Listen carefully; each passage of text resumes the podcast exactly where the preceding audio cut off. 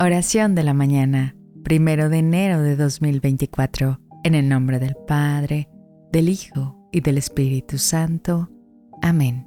Padre misericordioso, en la luminosa mañana de este nuevo año, me postro ante ti con un corazón lleno de gratitud. Te pido que este año sea un tiempo de crecimiento, de aprendizaje y de profundizar en nuestro amor y fe hacia ti.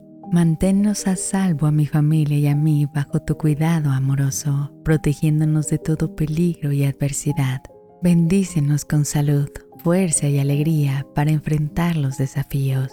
Que en este 2024 nuestra familia crezca unida en tu amor, compartiendo tu luz con aquellos que nos rodean. Amén.